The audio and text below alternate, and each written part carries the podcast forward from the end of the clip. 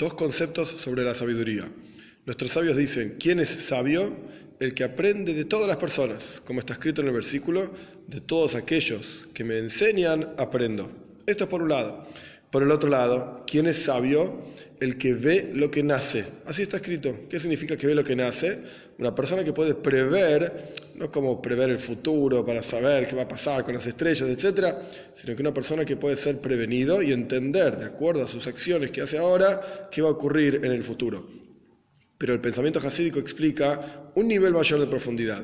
¿Quién es sabio? Aquella persona que ve como de cada palabra de Dios nace, se crea el universo en forma constante. Es decir, Dios está constantemente creando el universo. Si en un instante dejase de hacerlo, el universo dejaría de existir. Esta persona que medita en este asunto es sabio.